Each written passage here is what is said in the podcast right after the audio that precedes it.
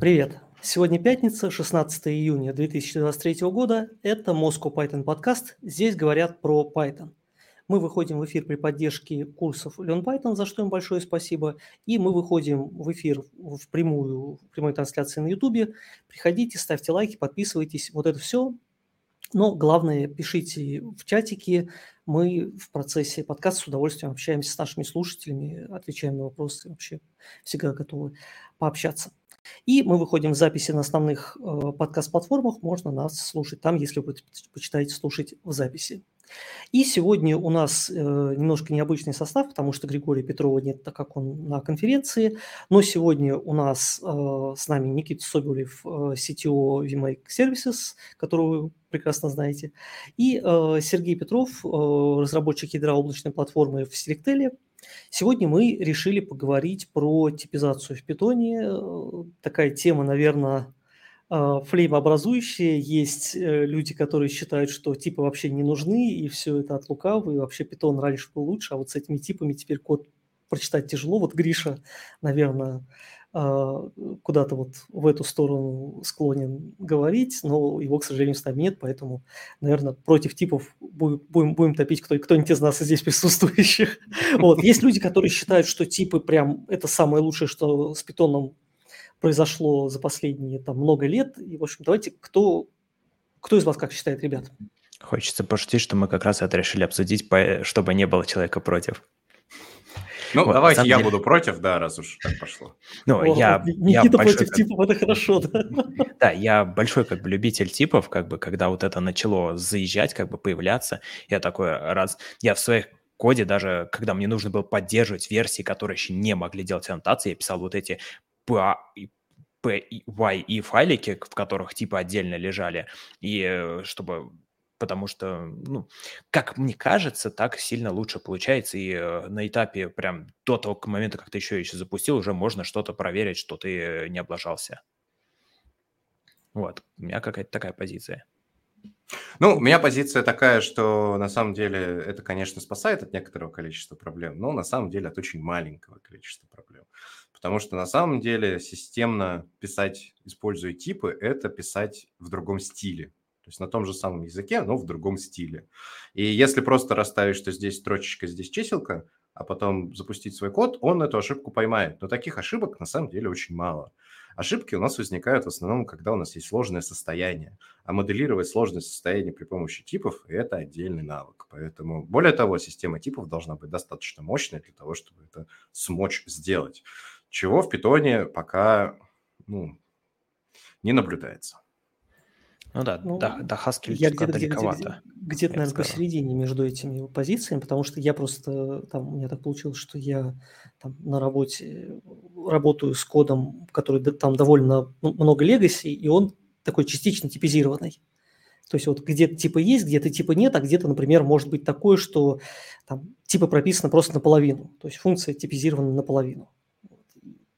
Как бы, Верхняя а... половина или нижняя? Ты знаешь, ну, например, например, нет не прописано возвращаемое значение, и тебе надо угадать.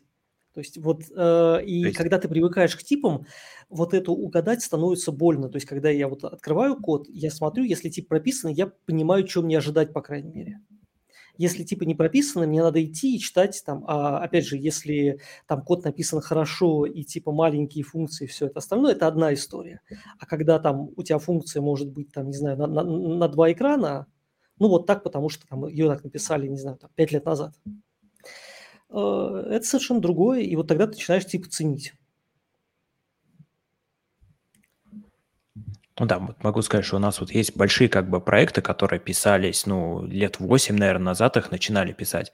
Там во-первых, люди как бы тогда и типов не было, и тогда еще люди хотели показать, как они умеют классно программировать, и там в результате происходит порой такая магия, что даже ID ты тыкаешь что-то, он говорит, я не понимаю, что тут происходит. И такая говорит, запускай на удачу. Да. А потом тебе нужно что-то в этом поправить, починить, и ты очень сильно грустишь. И надеешься, что хоть какой-то тест это покрывал, и ты своими рефакторингами ничего не поломал. Никит, а вот ты, ну, я так понимаю, что ты как бы консультируешь довольно там, регулярно. Скажи, вот э, в компаниях сейчас вообще вот там ты, ты там продвигаешь типы, что ты там говоришь, ребята, надо писать типы.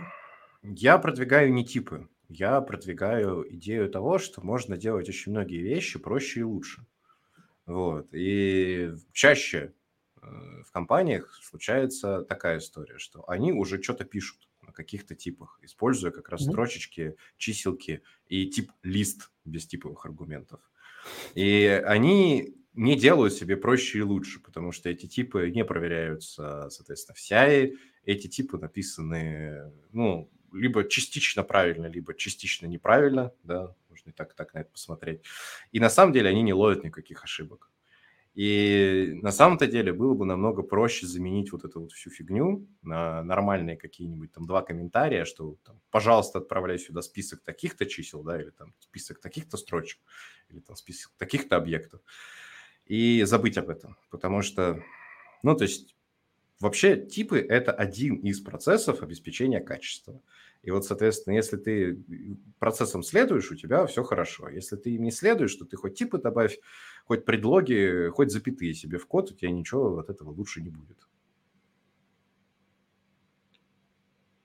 Ну, я могу окей, топить вот, в любую сторону, поэтому... Не, я понимаю, я к, тому, я, я к тому, что вот, ну, хорошо, вот там, предположим, у нас э, там те, кто нас слушает, да, вот там приходит человек, который вот, послушал нас и думает, там, давайте-ка мы там как вот в понедельник я приду на работу и начну топить за то, что начнем использовать типы.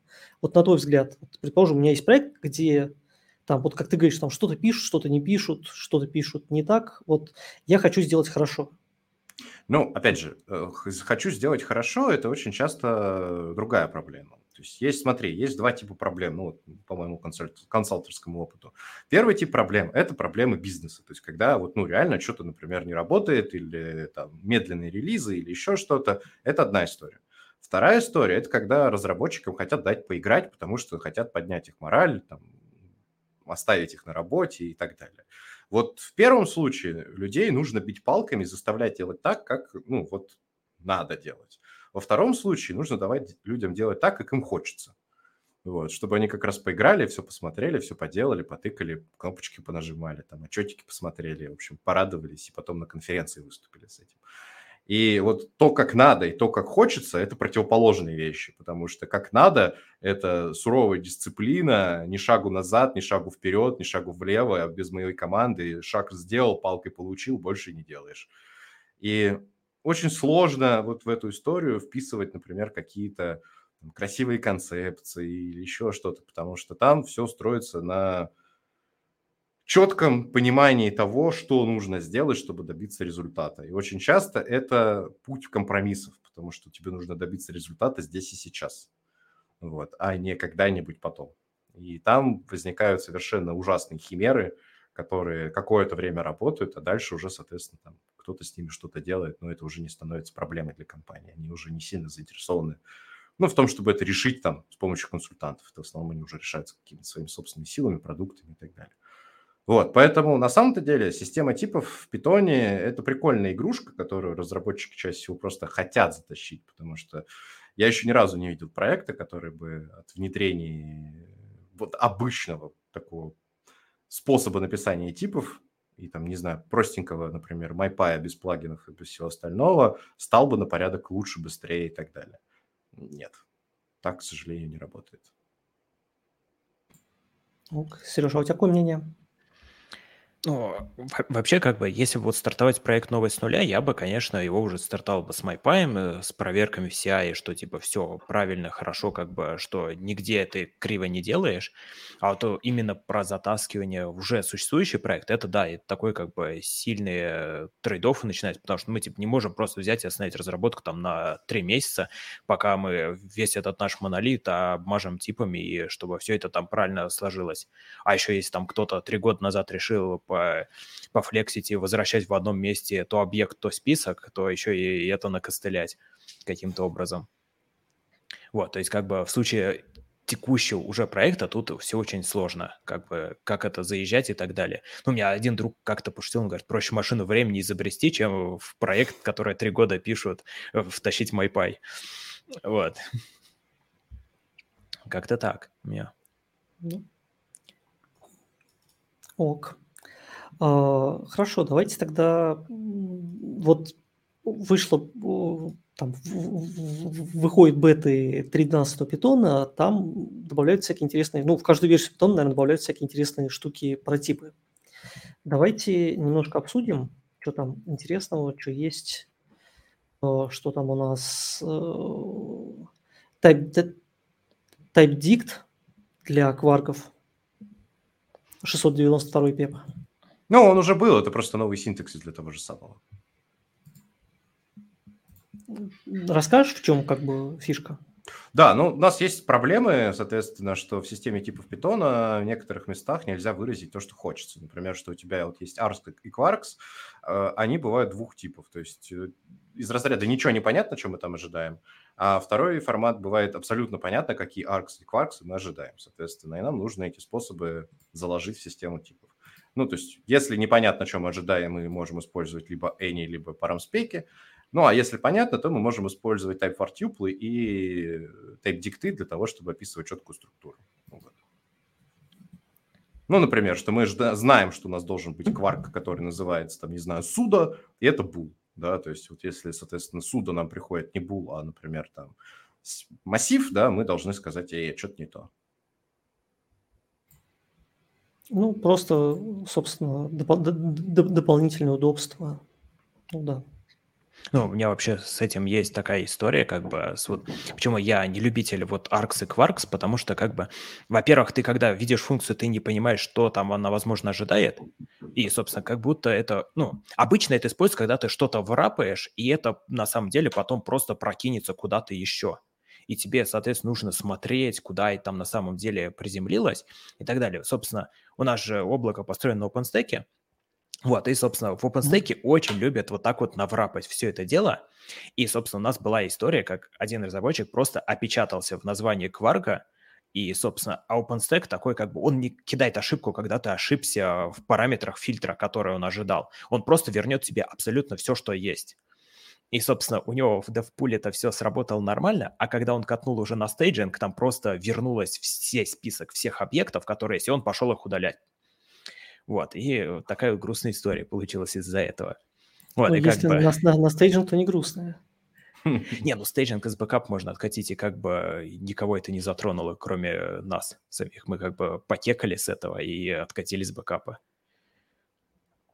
Вот, ну, короче, я вот, я вот лично большой вот нелюбитель как раз-таки вот kwargs ов и так далее, потому что ты смотришь на них в код, особенно если ты приходишь в проект, ты это не постоянно пишешь, а ты просто пришел в проект спустя там несколько месяцев, ты такой смотришь на функцию, и ты не понимаешь, что она ожидает. И тебе нужно пойти куда-то, там найти либо в доке это дело, либо посмотреть, куда это прокинется в конечном итоге и так далее.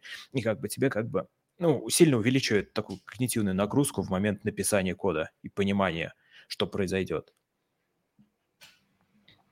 Да, да. ок, оверрайт э, для этих самых, для typing overrides, что там, как ну, декоратор для статического статик Да, там, там, там, короче, с учем идея. Мы, когда пишем базовый класс, в нем какой-нибудь пишем метод, потом в классе, который от него наследуется, пишем другой метод, который должен был оверрайдить его. И мы явно прописываем, что он должен оверрайдить какой-то метод в базовом классе. И, соответственно, если в базовом классе по каким-то причинам этот метод переименовался, или у нас как-то имена не совпали, или, то есть, например, у нас помечена функция как оверрайдящая, но в базовом классе нету чего оверрайдить с таким названием, то тебе как бы тайп-чекер скажет, что, кажется, ты что-то тут накосячил. Ну, там, по сути, в мотивации всего этого дела было расписано, что, типа, смотрите, там в крестах это есть, там в Swift это есть, э, там э, в Java, по-моему, тоже есть такое, типа, чтобы у нас тоже было, как бы, чтобы функции, которые переопределяют поведение базового, они как-то явно это э, демонстрируют. Это один из редких примеров пепов, которые приняли с одного имейла. Человек просто написал, говорит, смотрите, есть вот такое предложение, мы просто сразу сказали, окей, берем. Ну Потому что очень понятный use case, очень понятная простая имплементация, вот, и очень, э, ну, такие убедительные примеры, когда отсутствие такой простой функции может привести к ошибкам. Ну, и, наверное, третье, такое самое большое, это то, что тайпу при, при, придумали новые, новые использования. Типа, да, Сереж, что думаешь по этому поводу? Да, вот это большой. Я, я просто от, откручиваю changelog к этому моменту, чтобы перед глазами его видеть. Вот, во-первых, там вот есть type алиасы и новые вот эти э, списки объявлений. Я как большой любитель писать, я просто в Haskell как-то научился этому, что типа int мы тоже делаем алиас на int, что типа там, например, user ID, там типа документ ID и так далее, чтобы э, именно в типах выразить, чтобы чтобы айдишник был не просто числом, а именно конкретным числом. То есть нельзя было случайно перепутать. Потому что у нас тоже была одна лего-система, где было два айдишника числовых. Сейчас, и подожди, они... ты не путай, не путай new type и да. алиасы. Это разные вещи. Там, там именно вот, э, вот сказано, что типа способ э, декларирует type алиасы. Да, но по но факту type алиасы это... ты можешь перепутать. То есть ты можешь отправить случайно вместо user ID, например, picture ID, да, и не заметить этого. Вот если new type, да, ну... там не можешь. Это да. Вот, ну то есть это да, это как, как в плюсах, когда ты, я не помню, как у них там именно вот этот тип объект, ты можешь просто задефайнить, а второй вариант именно создать новый тип, который на самом деле под капотом другой тип имеет. Вот. Так и как тебе текущий э, синтаксис, предложенный в э, Слушай, 12 версии? Он, он, э, вот, учитывая, что я половину времени пишу на Go, он очень что-то напоминает мне. С вот эти квадратные скобочки, что-то знакомое привезли. Ну, во- вообще, как, как по мне, вот что я увидел, оно вроде как выглядит нормально. И приятно, и вроде как я примерно представляю, для чего это можно использовать, но как будто это больше для библиотечных э, разработчиков, а не для прикладных. У меня... Я сразу был против этого пепла, у меня было несколько возражений, которые несколько человек тоже разделяли, но, в общем, в итоге этот пеп стал очень интересным с точки зрения реализации, потому что его уже явным образом влили после того, как случился фича-фриз, вот, и над ним работало два человека, и буквально очень быстро они все сделали. А, в чем нюансы? Соответственно, во-первых, а, в Python добавили новый scoping rule. То есть, соответственно, теперь у нас есть новый принцип э, разрешения переменных, чего мне кажется, ну, не стоило делать, потому что это очень специфическая штука, и теперь, ну, как конфуза с переменными станет еще больше. Во-вторых... А в чем конкретно, на твой взгляд, ты можешь привести какой-то пример? Ну, да, ну, например, вот у тебя есть э, класс, у которого... Давай я, блин, я не могу экран свой показать, наверное, да? А, ну, ну представь, что у тебя есть класс, там, не знаю, например, он называется MyClass, и, соответственно, у него квадратные скобочки А, да, двоеточие. А дальше у него написано в теле класса, соответственно, свойство А равно 1. Вопрос. Это какой А? Тот же самый А или другой А?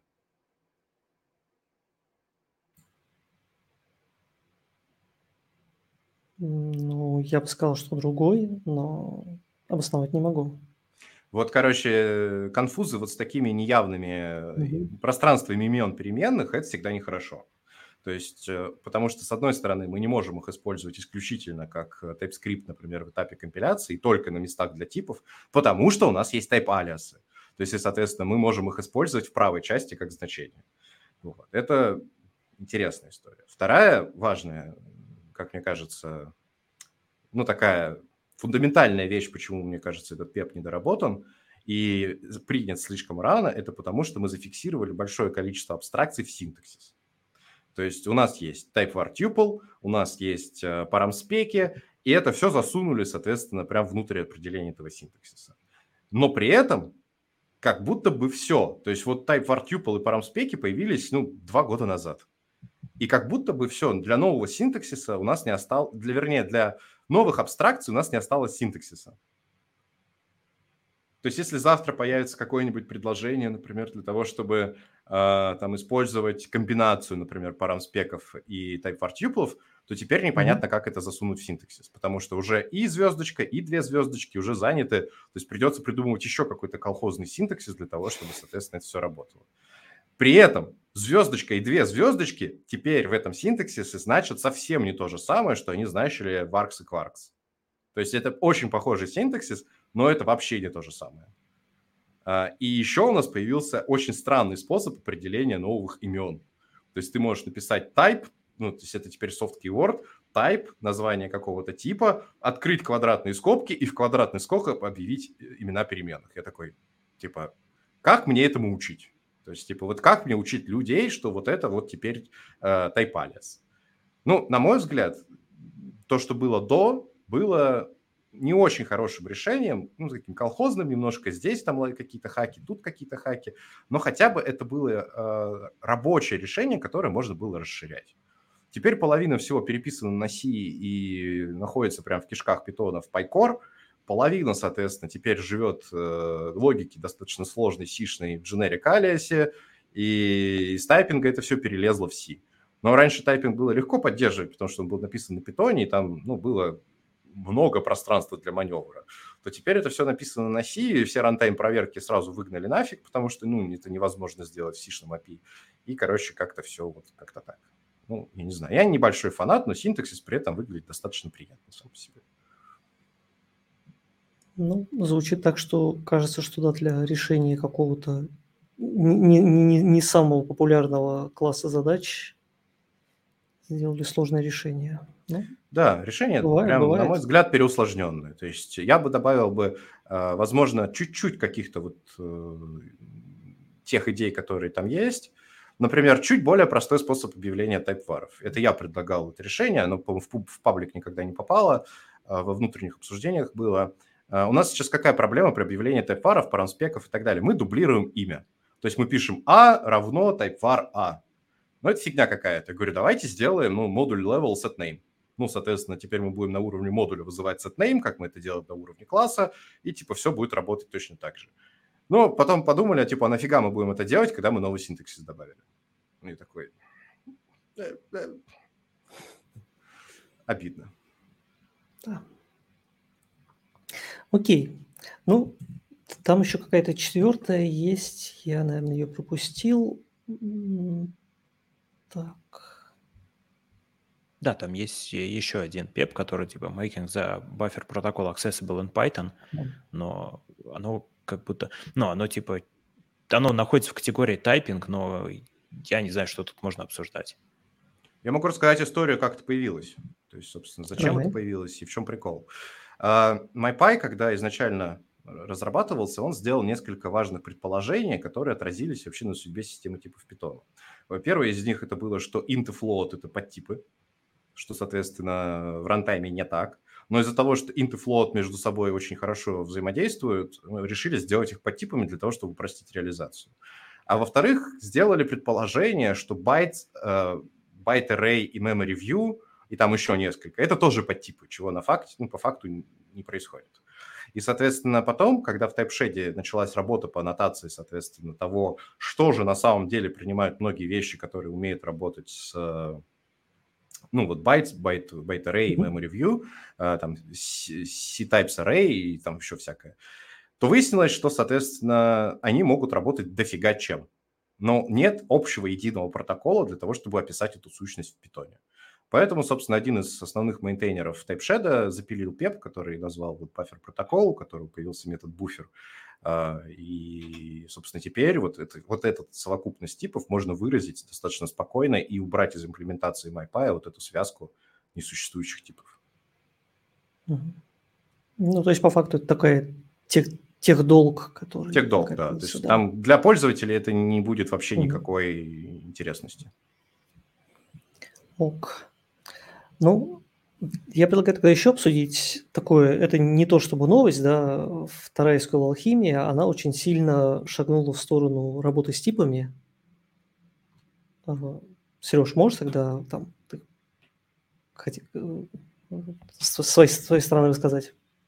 Э, рассказать могу, а вот попробовать я еще я так и не попробовал потому что у нас в проекте все очень грустно, где единственный проект, в котором есть алхимия, там э, обновить ее э, очень долго еще не сможем нормально. Вот, ну, собственно, что там сделали? Они очень...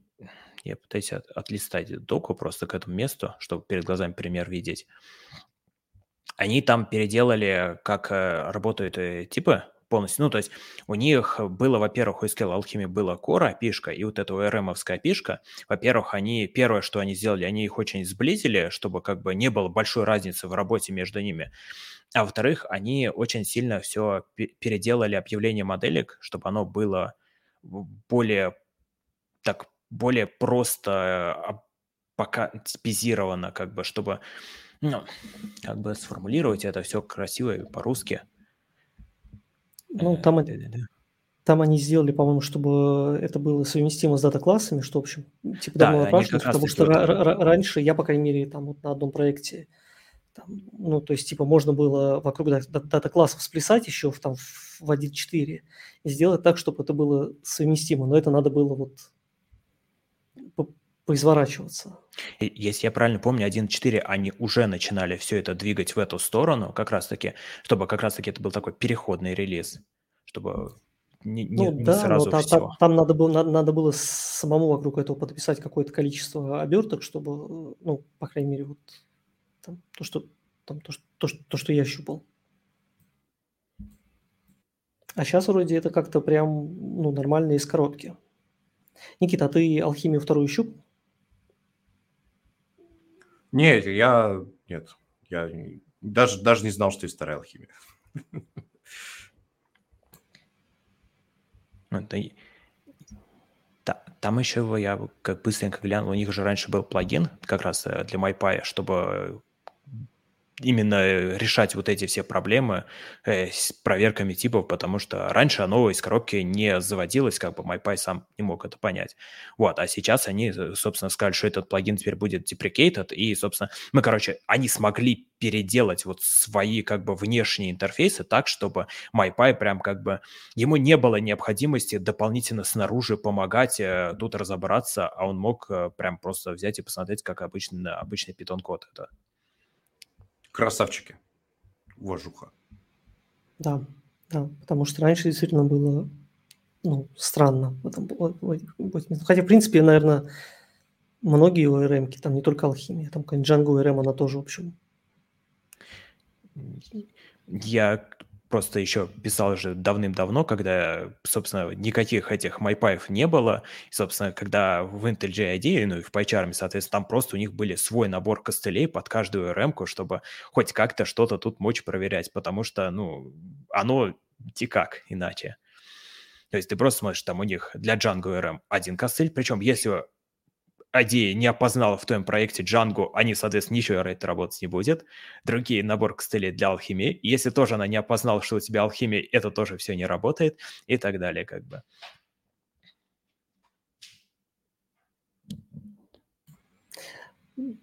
Да, это... Ну, опять же, наверное, э, движемся в правильном направлении, потому что действительно там типы с точки зрения IDE это отдельная как бы вот категория, наверное, того, где кто, кто, кто от там, типизации скорее будет выигрывать. Ну, то есть, там, кажется, что с точки, с точки зрения IDE, там, когда у тебя код типизирован, ты можешь больше, чем когда он у тебя не типизирован. Так. Ну, было бы еще здорово, если бы IntelliJ выложили свой Python Type Checker в э, open source. А то они единственные, кто пока эти, этого не сделал. У меня есть подозрение, что там просто такой код, который стыдно показывать, потому что там просто гора ивчиков, которые решают бизнес-задачу, но абсолютно некрасиво выглядят для демонстрации того, как мы можем. Ну, навер... Наверное, да. У нас Миша отвалился. Да, не, у меня, у меня просто камера, а. которая умеет типа 25 минут показывать, и после этого ее надо включить-выключить. Удобно, особенно. Хай, хай, хай-тек просто во все поля. Да, да, каждый, да, да. каждый дом. Намекать на митинги, когда нужно заканчивать. Да-да-да. Вот. Окей. А, что ж. Но какие-то, я не знаю, ну вот, опять же, типы, да, с точки зрения там, простого человека, PyDentic, э, TypeSpec, о, господи, MessageSpec, все вот это, как вы относитесь к тому, что типы как бы ушли из э, просто ну, там, типизации из определения в compile тайме, но по факту для, из, из чекинга перешли в рантайм? Сереж, давай. Ну, вообще, я бы сказал, что они наоборот в какой-то мере ушли, потому что когда-то раньше типа были только в рантайме, а теперь они пришли чуть-чуть назад, э, до как бы до момента, когда мы что-то запустили. Я бы так сказал. Это более правильное такое направление. Я тоже не заметил разницы. Я вот пользовался, не знаю, там в 2012 году э, Django формами. Там нужно было писать x равно int field, integer field. Я потом пользовался в, там, в 2015 году каким-нибудь Marshmallow. Там тоже нужно было писать x равно string field. Вот. И как бы все то же самое Ну, ну да, про, ну, то же самое, просто, просто, просто, не знаю, уд, удобнее кажется, потому что какой-нибудь, ну, вот там ты, ты читаешь какой-нибудь там, не знаю, вот Message Spec, я вот там последнее время прям как-то у меня зашел хорошо, там описал этот стракт, и он выглядит красиво, то есть ты посмотришь, прям красиво. Тут вот есть нюансик, вот маленький такой нюансик. Я просто, когда на все это смотрю, у меня закрадываются нехорошие всякие мысли относительно того, что с валидацией вообще все не так на нескольких уровнях. Первый уровень, что не так, это мы смешиваем валидацию структуры и валидацию типов. Потому что очень часто валидация э, имеет ну, такой несколько наборов входных параметров по структуре. В зависимости от структуры у нас могут быть разные типы. И вот это первая история. То есть, соответственно, нужно как-то уметь правильно в своем API объяснить, что, соответственно, у меня могут быть на вход разные структуры.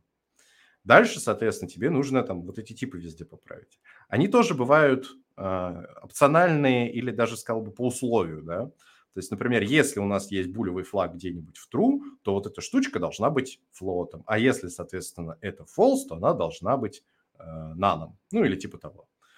Вот. И, соответственно, нужно как-то вот за всем этим следить.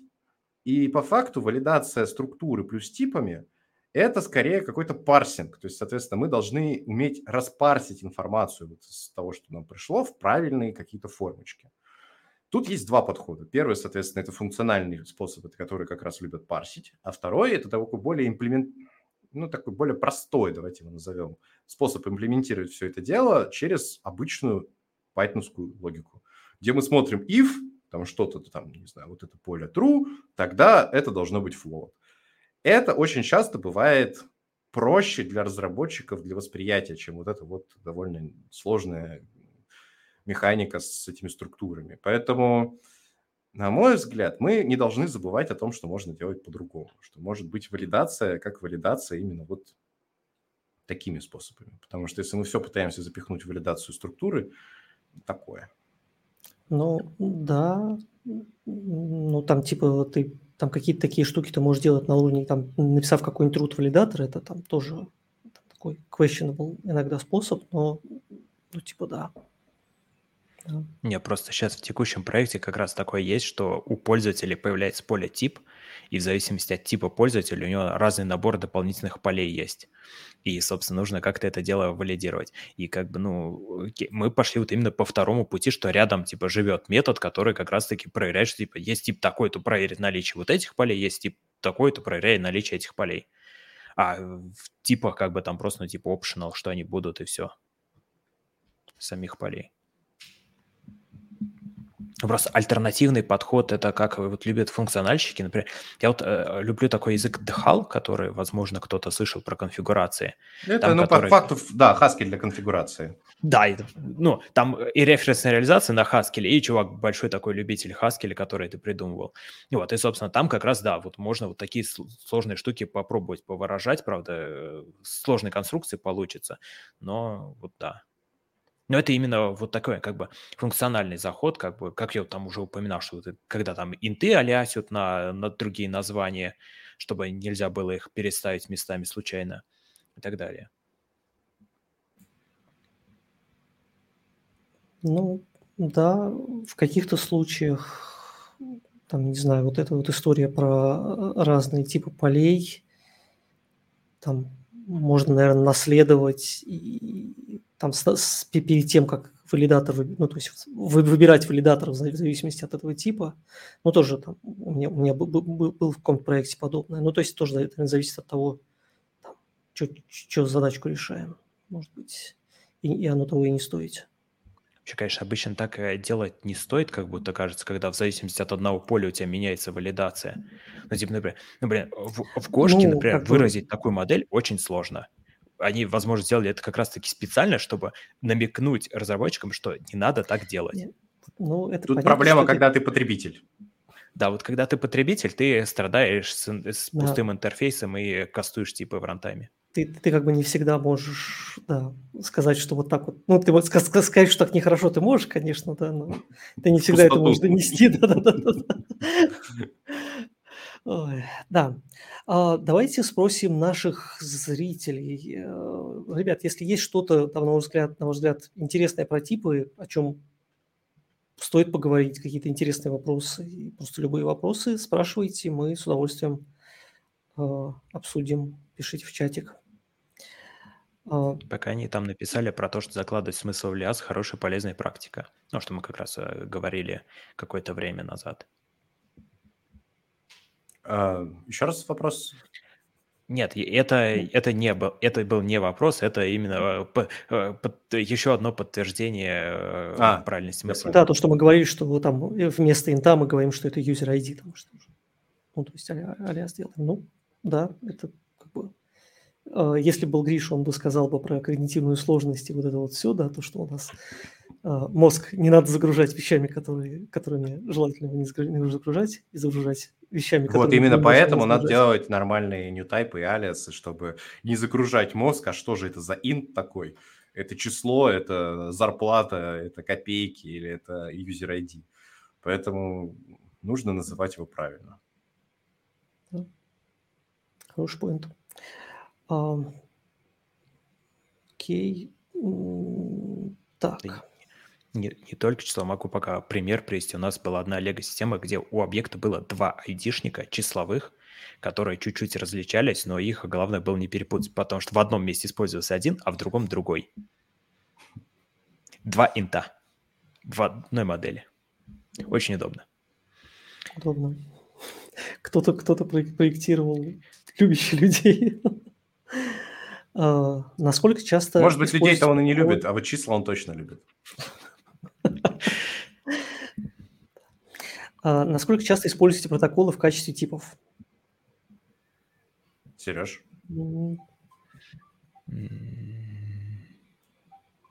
Не могу сказать, что часто. Возможно, я что-то не, неправильно пишу или как-то неправильно пользуюсь, но не особо припоминаю, чтобы часто приходилось. Ну, я тоже не особо часто. У протоколов, на мой взгляд, есть несколько основных вариантов использования. Первое – это, естественно, моделирование callable с э, именами аргументов и дефолтными значениями. Второе – это, соответственно, типизирование того, что не типизировано в других библиотеках, если не хочется писать стабы.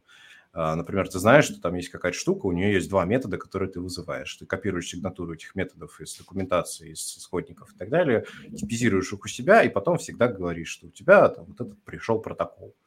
Ну и потом очень удобно типизировать протоколами все, что связано с мультинаследованием. То есть, соответственно, ты, когда используешь мультинаследование, ты можешь self забайндить в протокол.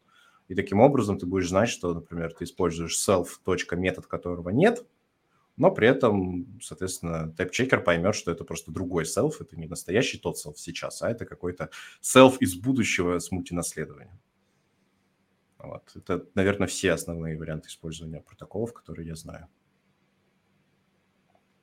Я, наверное, кроме Callable вот нигде не использовал. Ну и тоже, да, это какие-то все-таки довольно редкие ситуации.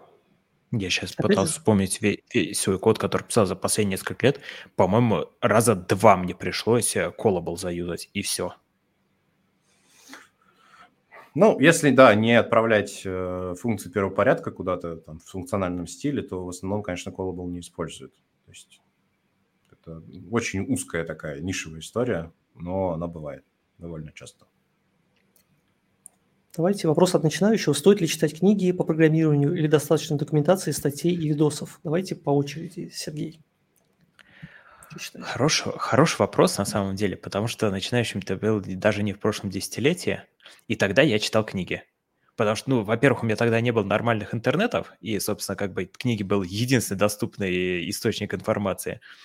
А во-вторых, И потом даже все же я, когда был таким начинающим, когда в универе учился, я все же почитал книги, но тут нужно как бы смотреть на какие-то такие более фундаментальные вещи, которые как бы не стареют, потому что больш... многие книги будут написаны про какие-то свежие вещи, из которых, скорее всего, в документации, в каких-нибудь статьях будет более полезная, сжатая, актуальная информация, чем вы прочитаете там в книге, которая рассказывает там про версию библиотеки трехлетней давности давности, которая сейчас уже не используется. Согласен, да. У меня такой же подход. Я считаю, что читать книги даже вредно, потому что, во-первых, ты не знаешь, кто автор книги, ты не знаешь, э, на основе какого материала он это пишет, и что он там тебе предлагает. И провалидировать автора достаточно сложно. Много проще провалидировать, например, статью в интернете, потому что ты видишь, сколько у нее реакций, просмотров, откликов. Это не значит, что она хорошая. Но это значит, что как минимум она популярна и продвигает какие-то популярные подходы. И... Либо правильные, ну, либо неправильные. Ну, хотя бы популярные. То есть ты, когда так сделаешь, э, ты хотя бы не будешь выглядеть э, ну, каким-то странным человеком, который делает что-то странное. Я поэтому, когда советы новичкам какие-то раздаю, всегда говорю, никогда так не делайте. То есть, типа, если я так делаю, все будут думать, ну, это этот странный чувак, он, типа, пишет как хочет. Типа, если новичок так сделает, все подумают, что он аутист. Поэтому так делать не надо. Ну вот, слушай, я, я, я, наверное, здесь с тобой поспорю. Я считаю, что книги нужно читать. Ну, то, что выбирать книги, это важно, да. И, то есть, прежде чем там покупать книгу, ну, опять же, можно сходить на Amazon, там, посмотреть, что пишут комментариях, там, да, например, ну, там, условно, там, в основном на сайтах есть, там, есть в блогах обзоры, есть на сайтах обзоры, то есть выбрать книжку можно. И если брать что-то, ну, вот типа там, не знаю, вот там э, э, Дэвид Бизли, небезызвестный, да, в, в Python среде, вот он недавно там новую версию Python Distilled, у него, по-моему, была когда-то давно такая, что-то такое вот книжка, и вот буквально вышла, по-моему, в прошлом году. И это просто вот на мой взгляд, как раз новичку, вот какой-нибудь Python Distilled я бы посоветовал, потому что там сама книжка довольно тоненькая, она вот какая-то вот такая, она просто, она у меня лежит в Москве далеко от меня. Вот, я брал просто посмотреть, потому что, ну, как было интересно. То есть я ее заказывал, как-то предзаказ даже делал.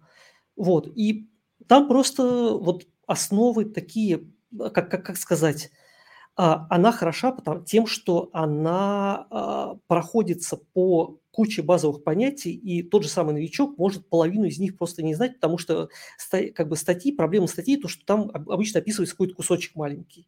И у тебя, у человека, то есть там, я понимаю, что тебе, Никита, например, там статьи читать хорошо, потому что у тебя есть уже большое понимание мира, и ты какие-то новые кусочки для себя открываешь. А вот у новичка получается такое, что он вот здесь, вот знаешь, как это э, в, э, э в пазле, да, вот здесь чего-то поставил, вот здесь что-то, вот здесь вроде мордочка кошечки, вот здесь ядерный взрыв, вот здесь, я не знаю, какое-нибудь болото, вот здесь э, пони с единорогом. И Какая прикольная РПГ. Прикольная РПГ, абсолютно, да. Но про- проблема в том, что э, у человека не формируется в голове какая-то более-менее непротиворечивая картина мира. У него какие- какие-то кусочки открытые вот этой карты, вот. А в основном «Туман войны». И книга как раз хороша тем, что она «Туман войны» чуть-чуть убирает, и как бы хотя бы в голове человек понимает, что в принципе какие штуки есть, даже если он сейчас там этим не пользуется, он понимает, что ага, ну там те же самые типы, ага, типы есть, их вот для этого используют, я сейчас как бы типа не понимаю, куда их пристроить, но я, по крайней мере, у меня в голове есть, что вот такая штука есть, я, в принципе, хотя бы там посмотрел, там, как это, для чего мне про это рассказали. Вот, и вот опять же, я говорю, что не все книги читать хорошие книги, да, там, ну, мне кажется, это прям супер важно. Вообще... Ну, я, да, каждому, каждому свое, я считаю так. Кому ну, нравится, о, считает. я нравится... чуть-чуть тогда вспомню свою историю. Просто как раз-таки первый раз, когда я что-то написал на питоне, это было по статье в журнале «Хакер». И, собственно, я вроде как что-то сделал, оно работало, но в итоге я как бы понимание у меня не получилось. А потом где-то через э, полтора года я взял книжку Dive into Python, которая, собственно, просто она идет по списку и раскладывает все вот э, концепции языка и объясняет тебе их.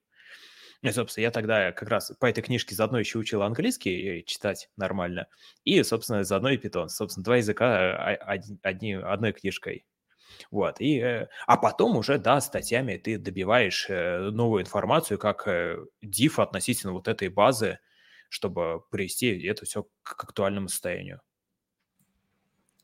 Тут хороший комментарий по поводу того, что читаете исходники, а не книги со статьями. А, с одной стороны, я полностью согласен. Я вот тоже там, когда вот курсы вел, я всегда говорил, что, ребята, а, учите читать код. Просто, ну, как бы, надо понимать, что умение читать код – это такой скилл, который нарабатывается годами, потом и кровью. То есть ты долго-долго будешь читать код, и там через несколько лет чтения кода ты начнешь понимать то, что ты читаешь, в принципе. Тут, тут еще До есть такой будет бесполезно нюанс. немножко. Тут вот есть нюанс, что вот, например, если Go у нас, гошный компилятор написан на Go, то с питоном у нас не так, как бы у нас как бы интерпретатор написан на C.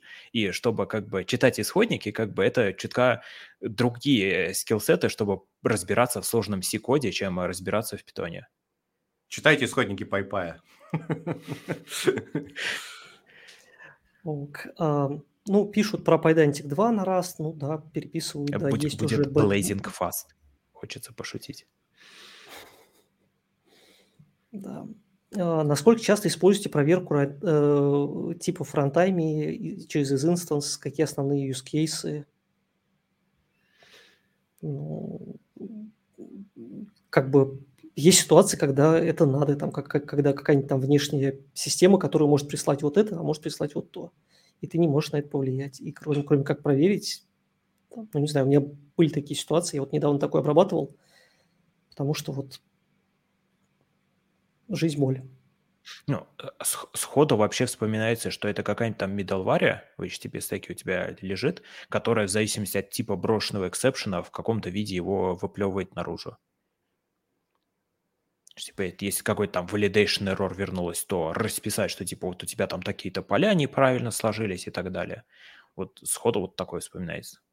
Как ну пример. да, в общем, когда есть работы с э, типом, типом сумма, union, ну, тогда есть isinstance. Если нет union ов, нет isinstance ов. Ну, или, или наоборот. Если, или если наоборот, есть да. isinstance, да, да, да, да. то тащите union, да-да-да. Все так. Э. Ruff прикольный. Вроде поживает. Кто, кто, кто-то из вас руф использует? Это вот который типа Flake 8, только на расте и такой модный. Я в него чутка коммитил. Там коммита 4 или 5 сделал. А, и потом что-то как-то подрастроился. В общем, я большой фанат э, переписывания на Rust э, большого количества разных инструментов, потому что Rust отлично позволяет интегрировать в себя другие языки программирования.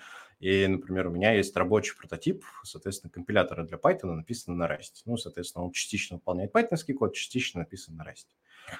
Но штука в чем? В том, что RUF, RAF, я его называю RAF, использует для себя классический способ работы с пайтоновским кодом. То есть он по факту что сделал? Он просто переписал Flake 8. И, на мой взгляд, это очень низкие амбиции.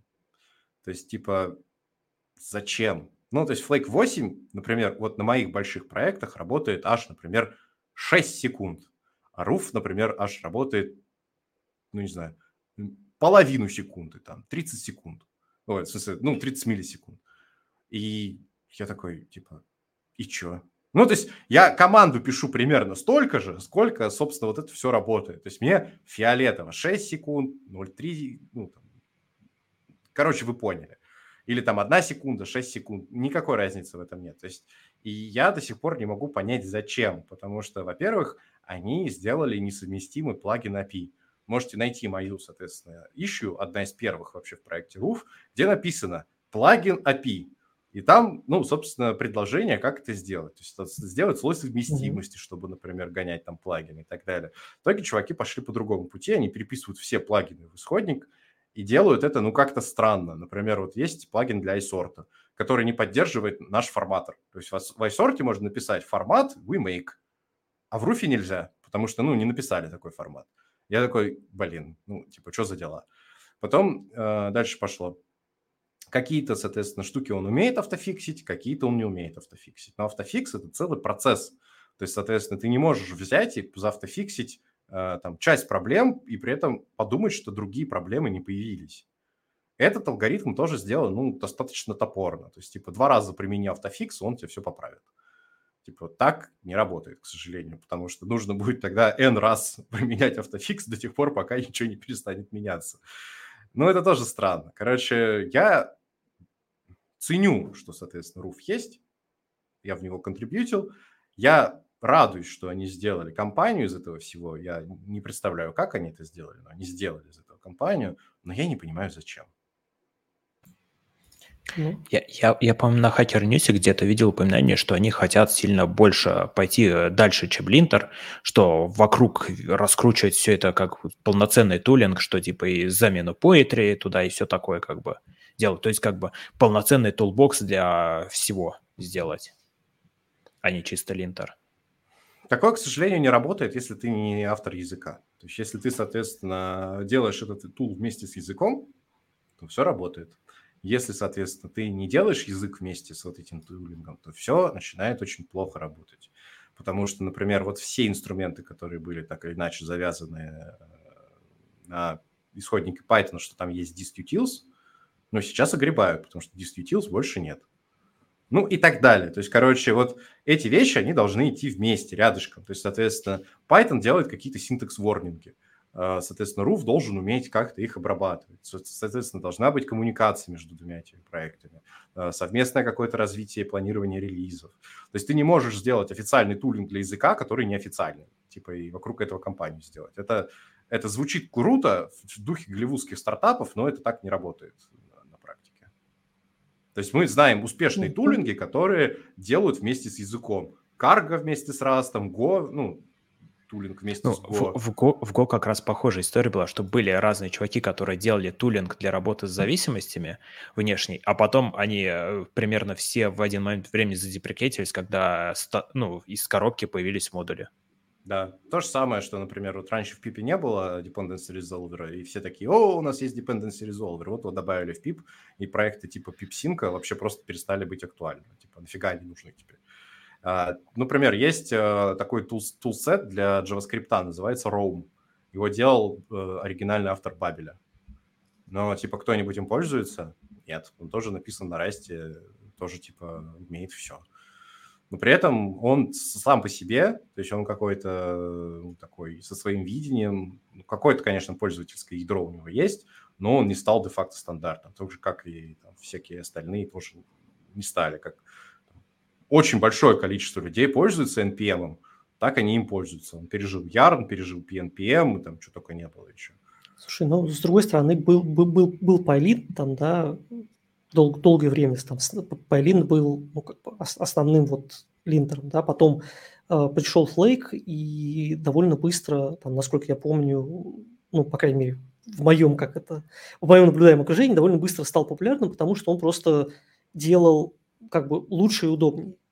Если Руф тоже будет делать лучше и удобнее, то это уже, мне кажется, будет очень большой плюс, потому что, ну, по факту тот же самый Флейк, он, ну, он как-то движется куда-то. Там есть отличные, вот то, что мне сейчас как бы в, Руфе, э, как бы лично меня там останавливает, это действительно плагины, потому что для Флейка у меня есть там э, списочек любовно отобранных плагинов, которые я очень люблю и за собой таскаю по разным, по разным местам, но но типа, если действительно они как бы эту проблему так или иначе решат, то почему бы нет?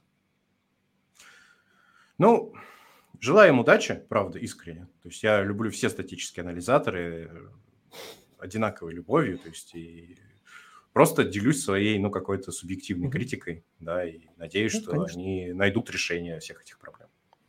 На самом деле, говоря о RUF, там нужно вспомнить, что они же не переизобретали свой парсер, не сами его писали, они взяли парсер из такого проекта, как а, Rust Python называется, который, собственно, чуваки пишут э, интерпретатор питона на Rust. И причем они пишут э, с завязкой, что его можно интегрировать. Ну, то есть вот как есть вот Iron Python, чтобы в .NET втягивать, как вот есть JPython, если правильно помню, для того, что Java, Jeton. и, соответственно, вот Jeton. Вот, и, собственно, вот будет Trust Python, чтобы в ростовый проект можно было втащить, например, э, скриптинг на Python для каких-то нужд у себя. Собственно, то есть, как бы, вот... Не совсем. Я про... Не совсем. Там есть два проекта. А, один называется PyOxide, вот это он. А Rust Python – это именно альтернативный интерпретатор, который внутри сырой вообще просто в напрочь. То есть он ничего не умеет. Он даже async до сих пор не умеет. Это скорее просто проект по приколу. То есть, типа, он вообще не серьезный, э, на него не стоит смотреть как на альтернативный интерпретатор. Это просто, ну, попытка сделать что-то. Я туда запилил систему эксепшенов в свое время. Вот, и там, ну, конечно, пока совсем-совсем начало.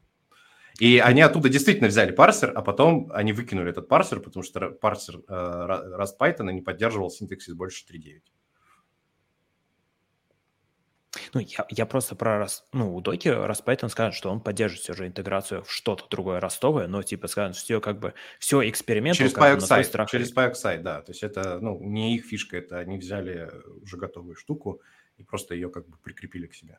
А, окей. Я, я настолько глубоко туда не заходил. Я как бы посмотрел проект, скинул в закладки и запомнил его существование. На случай, если мне что-то понадобится. Блин, я такой душный, блин. Ужасно. Ужасно. За это тебя любим. Так, прокомментируйте, пожалуйста, Swagger против OpenAPI. Если меня память не подводит, когда-то был Swagger, потом вот э, как бы приняли следующую версию, которую назвали OpenAPI. И, собственно, вот.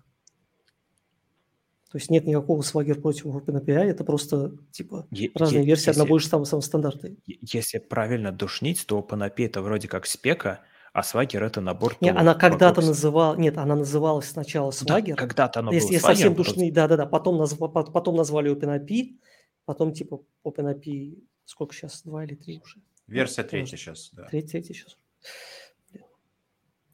Вот. Ну, нет, есть еще набор тулов, как ты совершенно правильно говоришь, который называется Swagger, там, да, есть этот ре... на, на ре как-то второй. Редок. Редок, да.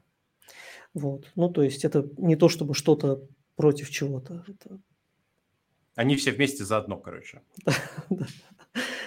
Да, как Карл и Фридрих Энгельс, как мы помним. Четыре раза человека. Так, а, почему Python не вытеснил Java? Если слон на кита напрыгнет, кто, кто кого заборет? Ну, потому, потому что старые деды привыкли писать на спринге, и им нужен спринг, чтобы куда-то уехать. Как только в питоне появится свой спринг, это значит, надо с питона валить. Да. А знаете, почему деды любят писать на спринге? Почему? Потому что летом и зимой у них колени болят. Хорошо, хорошо. Так, ну что ж, э, мне кажется, мы на все вопросы ответили. Я предлагаю на этом завершаться.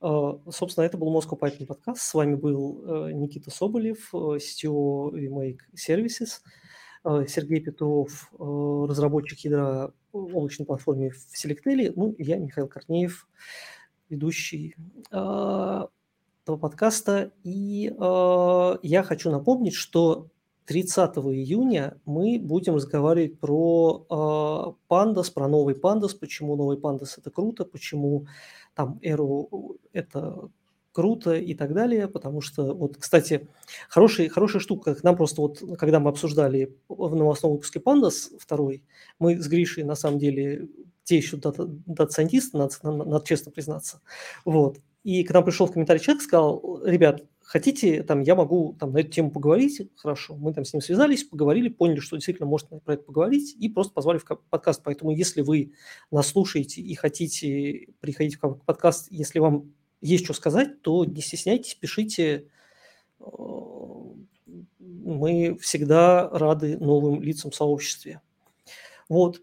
И, ребят, большое спасибо. Спасибо слушателям, что нас слушали. И увидимся в следующий раз. Спасибо. Пока. Пока.